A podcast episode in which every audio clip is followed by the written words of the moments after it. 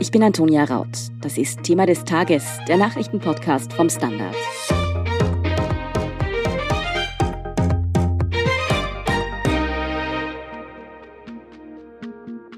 Als Anfang des Jahres Schülerinnen mit ihren Familien nach Georgien und Armenien abgeschoben wurden, war das Entsetzen in Österreich groß. Eine Kommission rund um die ehemalige OGH-Richterin Irmgard Griss sollte dann klären, ob das Kindeswohl bei Abschiebungen gebührend berücksichtigt wird. Heute Dienstag hat die Kommission nun ihre Ergebnisse präsentiert und diese sind besorgniserregend. Ob Österreich bei Abschiebungen Kinderrechte mit Füßen tritt, was laut der Kommission geändert werden sollte und ob diese Reformen realistisch sind, erklärt Irene Brickner vom Standard.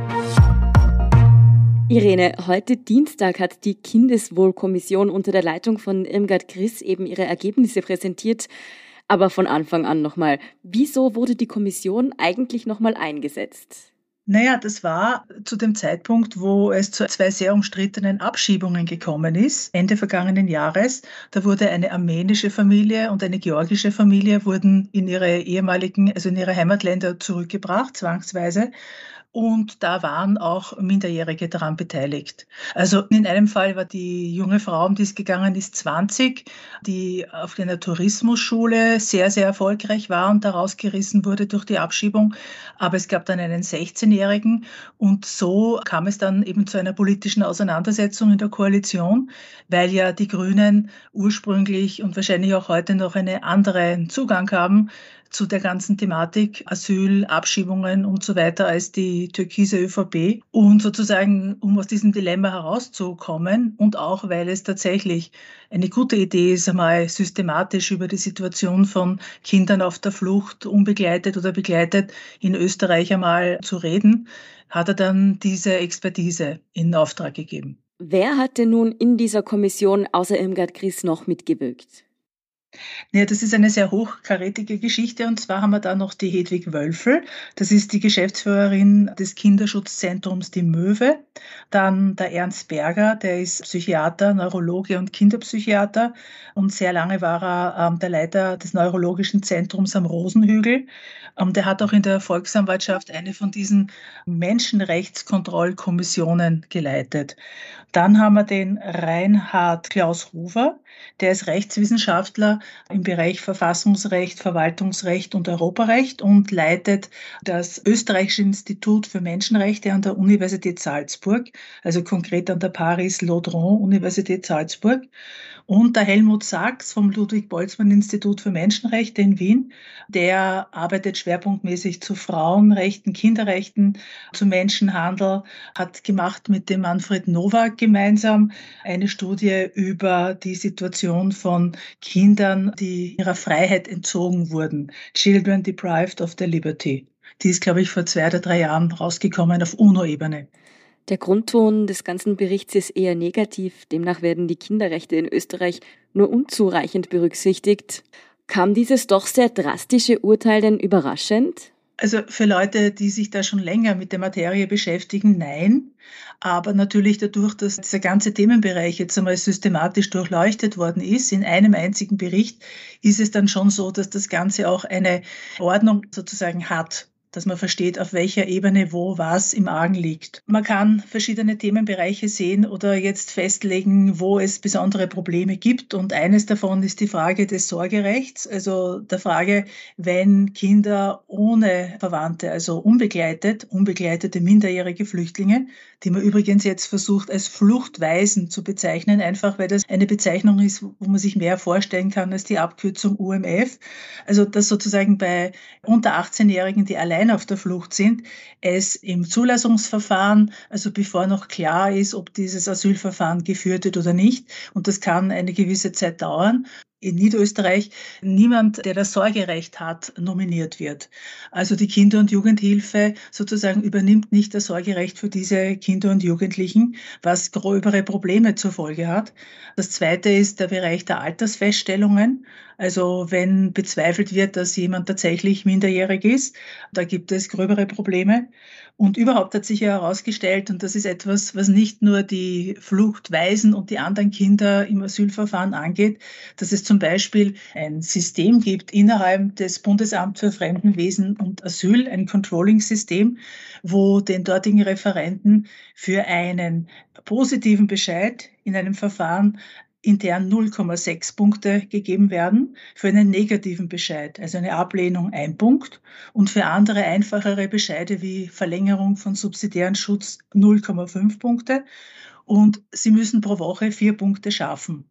Und das bedeutet, dass da schon eine gewisse Tendenz ist, wahrscheinlich bei einer Reihe von Referenten, die Fälle rascher zu behandeln, die zu negativen Resultaten führen.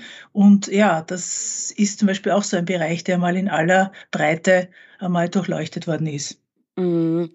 Ja, kritisiert wurde eben auch, dass es so große regionale Unterschiede gäbe. Österreich sei der reinste Fleckerlteppich. Gibt es da wirklich so große Unterschiede zwischen den Bundesländern? Ja, also im Endeffekt schon. Man kann sagen, dass wenn so ein Jugendlicher und vor allem ein unbegleiteter Jugendlicher in Tirol seinen Asylantrag stellt, dann hat er oder sie Glück gehabt, weil in Tirol zum Beispiel es so ist, dass sofort die Obsorge für diese Person, für diesen Jugendlichen, für das Kind übernommen wird. Also die Behandlung ist so wie bei einem Findelkind. In anderen Bundesländern ist das nicht so. Ich habe schon vorher gesagt, in Dreiskirchen und in Reichenau an der Rax, also in Niederösterreich, wo die Fluchtweisen im Zulassungsverfahren sind, ist die Bezirkshauptmannschaft, die jeweils Zuständige, nicht bereit, die Obsorge zu übernehmen. Das heißt, dass die Kinder eigentlich auf sich allein gestellt sind und es gibt dann auch ein Phänomen, nämlich dass relativ viele von diesen unter 18-Jährigen, die den Asylantrag stellen und in der Situation sind, dann eigentlich im Verfahren nicht mehr anzutreffen sind. Die tauchen ab. Das heißt, es gibt eine Reihe von Jugendlichen, die diese Situation des Niemanden haben als Ansprechperson, dann dazu nützen, entweder, dass sie in andere europäische Länder gehen, weil die meisten wollen eigentlich etwa nach Schweden oder nach Deutschland, wo sie Verwandte haben, oder dass sie, und dieser Verdacht ist dann nicht von der Hand zu weisen, dass es kriminelle Gruppen gibt oder mafiöse Strukturen, die dann solche jungen Leute, meistens junge Männer, irgendwie unter ihre Fittiche nehmen. Ja, auch zum Thema Altersbestimmung hast du schon angesprochen, hatte die Kommission einiges zu sagen. Welche Kritikpunkte haben Sie hier denn angeführt? Naja, da ist der Hauptpunkt, dass das Ganze eine sehr auf das Körperliche konzentrierte Untersuchungsform ist. Also das Ganze funktioniert in zwei Stufen. Als erstes wird die Knochendichte an der Handwurzel festgestellt. Und wenn aufgrund von dieser Untersuchung nicht klar gemacht werden kann, ob jemand tatsächlich unter 18 oder über 18 ist, dann gibt es weitere körperliche Untersuchungen, dann gibt es eine zahnärztliche Untersuchung, dann wird der Körper röntgenisiert. Und was überhaupt nicht vorkommt, sind die psychologischen Aspekte, also die Frage der psychosozialen Reife einer Person. Und dazu kommt dann noch ein weiterer Punkt, nämlich dass diese Altersfeststellung, wenn ein Betroffener nicht einverstanden ist damit, kann er oder sie das nicht an sich bekämpfen, also kann nicht dagegen berufen, sondern das kann man nur im Rahmen von einer Berufung, die viele andere Punkte, also andere Punkte im Verfahren auch umfasst. Und diese beiden Punkte sind bei der Altersfeststellung halt als Problem dargestellt worden. Mhm. Ja, auch das Thema Schubhaft kam auf. Da habe ich mich gefragt, werden denn in Österreich wirklich derzeit Kinder, wenn sie oder ihre Familien hier um Asyl ansuchen, weggesperrt? Naja, also da muss man unterscheiden, wenn das Kinder sind, die mit der Familie da sind und es gibt einen aufrechten Rückkehr- und Abschiebebeschluss. Also da kommen die Kinder gemeinsam mit den Eltern in Schubhaft. Meistens kommen sie in die Zinnergasse in Wien. Das ist eine Schubhaft, die als Familienschubhaft ausgebaut worden ist. Solange keine Fluchtgefahr besteht, und da gibt es dann Feststellungen, wenn die nicht ist, ist es dort eine Unterbringung, dass die Leute raus und reingehen können, wann immer sie wollen. Ich meine, das ist ja ziemlich weit ab am Rande von Wien. Aber sobald Fluchtgefahr besteht, und das ist in der Zeit vor einer Abschiebung eigentlich immer der Fall, hat das Ganze schon Schubhaftcharakter. Das heißt, das ist eine Einsperrung. Und sonst ist es so, dass also es gibt laut Kinderrechtekonvention und auch dem österreichischen Bundesverfassungsgesetz, wo ja Teile des Ganzen der Kinderrechtekonvention aufgenommen worden sind, darf man unter 14-Jährige überhaupt nicht in Schubhaft bringen und 14 bis 18-Jährige eigentlich auch nicht. Faktum ist, es gab Zeiten vor 15 Jahren oder so, da war das häufiger, dass vor allem über 14-Jährige in Schubhaft waren. Das hat in den letzten Jahren selten stattgefunden. Aber wenn man das Ganze konsequent umlegt, die Kinderrechtekonvention, verstößt Österreich mit der Inhaftierung vor allem von den Fluchtweisen, also die alleinreisenden Jugendliche, eindeutig gegen die Kinderrechtekonvention, ja. Über die Reaktionen auf diesen Bericht und wie er sich auf die Koalition auswirkt, darüber sprechen wir gleich. Guten Tag, mein Name ist Oskar Bonner. Wenn man in stürmischen Zeiten ein wenig ins Wanken gerät, den eigenen Weg aus den Augen und die Orientierung verliert, dann ist es sehr hilfreich, wenn man etwas hat, woran man sich anhalten kann. Der Standard, der Haltung gewidmet. Jetzt gratis testen auf Abo der Standard.at.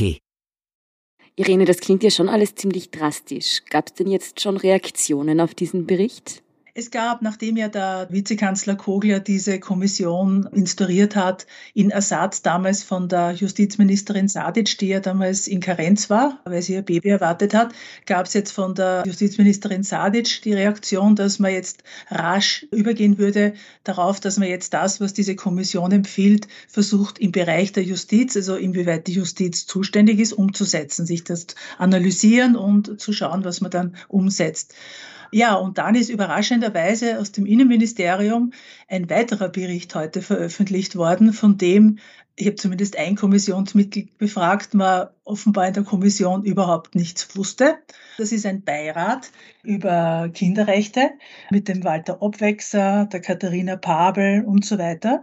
Also auch schon Personen mit einem gewissen Namen, die zu dem Schluss kommen, dass es in Österreich keine gröberen Probleme im Asylverfahren mit den Kinderrechten gibt und wo auch festgestellt wird, dass also Entscheidungen zum Beispiel für eine Abschiebung durchgesetzt werden müssen. Also dass sozusagen das absolut notwendig ist. Darüber hinaus gab es, abgesehen von dieser doch interessanten Konstellation, grün geführtes Justizministerium sagt, wir schauen uns das an und versuchen, was zu verbessern. Innenministerium sagt, wir haben gar keine Probleme damit. Gab es natürlich abgesehen davon eine Reihe von Reaktionen von UNICEF und von UNHCR, die da sehr dafür waren, dass man sich das einmal angeschaut hat und auch von der Asylkoordination, die also ihre Kritik zu weiten Teilen da bestätigt gesehen haben in der Kriegkommission in dem Paper. Dann schauen wir nochmal auf die Verbesserungsvorschläge, die zumindest die Kriegkommission ausgemacht hätte. Wie sehen denn die aus? Was könnte Österreich hier für Reformen durchbringen? Sehr zentral ist die Überlegung einer Kindeswohlprüfung im Asyl- und Fremdenrecht. Das heißt, dass man sozusagen das vorschreibt, dass in allen Bereichen dieser Gesetze das Kindeswohl als solches genau angeschaut werden muss. Und zwar dort, wo es angewendet wird, nicht nur in den Gesetzen. Weil mit dem Kindeswohl in diesen Bereichen haben wir wie in anderen Bereichen auch in Österreich so den Punkt, dass auf Verfassungsebene ist es voll und ganz da. Und je mehr man dann ins Konkrete geht von den Gesetzen und vor allem zu ihrer Anwendung, umso weniger findet eigentlich Kindeswohlüberprüfung statt als solches. Und daher wird vorgeschlagen, auch Handlungsanleitungen für die betroffenen Referenten in dieser Hinsicht zu machen. Ja, dann zum Beispiel ist ein ganz wichtiger Punkt vor Rückschiebungen. Also wenn darüber diskutiert wird, ob jemand aus humanitären Gründen oder weil er oder sie hier sehr gut integriert ist, bleiben sollte, trotz allem, dass die Stimmen von Nachbarn, von ehrenamtlichen Helfern, aus der Schule, von den Lehrern, den Mitschülern und aus Vereinen in stärkerem Ausmaß berücksichtigt werden sollen. Und dann natürlich, also dass die Altersfeststellung überprüft werden soll, dass man das verbessern sollte, dass die Rechtsberatung kindgerecht stattfinden sollte und ich glaube, das ist auch ein wichtiger Punkt, um zu verstehen, warum aus dem Innenministerium so rasch eine sozusagen andere Ansicht kam zu diesem Kriegsbericht. Also, dass das Kindeswohl bei Abschiebungen, sobald sich während dieses Verfahrens auch in den letzten Stunden etwas ändert, dass das geprüft werden sollte und dass diese Prüfung dazu führen soll, dass das Vorgehen dann wiederum geändert wird. Das, glaube ich, ist einer der zentralen Punkte, weil das würde in vielen Fällen bedeuten, dass man diese Abschiebung dann nicht machen kann. Weil also die Frage, ob mein Kind, das in der Schule ist, einfach rausreißt und wohin bringt, wo es vielleicht überhaupt noch nie war in seinem Leben oder vielleicht ein Jahr von zehn oder zwölf Jahren verbracht hat, halt auf alle Fälle problematisch ist. Wie geht es denn nun konkret weiter mit diesen Vorschlägen? Naja, also das Justizministerium hat angekündigt, es zu analysieren diesen Bericht, und dann zu schauen, was zu ändern ist im Bereich, wo das Justizministerium Einfluss nehmen kann. Und ja, dieser Gegenbericht, ich sage jetzt einfach Gegenbericht, also dieser andere Bericht aus dem Innenministerium, glaube ich, spricht für sich. Ich weiß nicht, ob da sehr viel eingearbeitet werden wird von dem Bericht der Gerichtskommission. Leider. Das bedeutet, es läuft eigentlich wieder einmal ein bisschen auf, sagen wir mal, unterschiedliche Interessen von grünem Regierungspartner und ÖVP in der Regierung hinaus. Wer dürfte sich denn in diesem Fall nun durchsetzen? Naja, also ich denke mir, auf der Ebene der Rechtsberatung, die ja in den weitesten Teilen Sache des Justizministeriums ist, werden sich die Grünen durchsetzen. Ich gehe mal immer mal von der Sache ausgehen. In den Bereichen der Abschiebungen, Rückschiebungen wird sich die ÖVP durchsetzen. Das ist Sache des Innenministeriums. Wer im Endeffekt auf dem dickeren Ast sitzt, also ich würde meinen, aufgrund der Mehrheitsverhältnisse und was man weiß über die derzeitigen Mehrheitsverhältnisse laut Umfragen, müsste man meinen, dass es eher die ÖVP ist, leider, was das jetzt angeht, weil es geht da wirklich um die Rechte von Kindern. Dann kommen wir nochmal von der Ebene der Administration auf den konkreten Fall zurück, der die ganze Kommission überhaupt ausgelöst hat, nämlich dem Fall der abgeschobenen Mädchen. Wissen wir denn, wie es Ihnen heute geht? Hat das Fazit der Kommission noch irgendeinen Einfluss auf Ihre Situation? Also derzeit nicht. Ich habe mit dem Anwalt Hembacher gesprochen, der da diese Familien vertritt. Zuletzt hat der Verfassungsgerichtshof die Behandlung der Beschwerden im Sinne der Kinderrechte in dem Fall abgelehnt. Ja, und das heißt, die sind jetzt weiter in Armenien respektive in Georgien. Und ich glaube, es gibt eben Versuche, ein Schülervisum zu erwirken für die Kinder, Jugendlichen und eben, wie ich anfangs gesagt habe, auch jungen Erwachsenen in dem Fall. Aber das wird noch einige Zeit dauern. Es bleibt den Familien und den Kindern natürlich nur das Beste zu wünschen. Irene Brickner, vielen Dank für diese Analyse der heute vorgelegten Berichte. Danke auch. Wir sind gleich zurück. Guten Tag, mein Name ist Oskar Bonner. Wenn man in stürmischen Zeiten ein wenig ins Wanken gerät, den eigenen Weg aus den Augen und die Orientierung verliert, dann ist es sehr hilfreich, wenn man etwas hat, woran man sich anhalten kann. Der Standard, der Haltung gewidmet.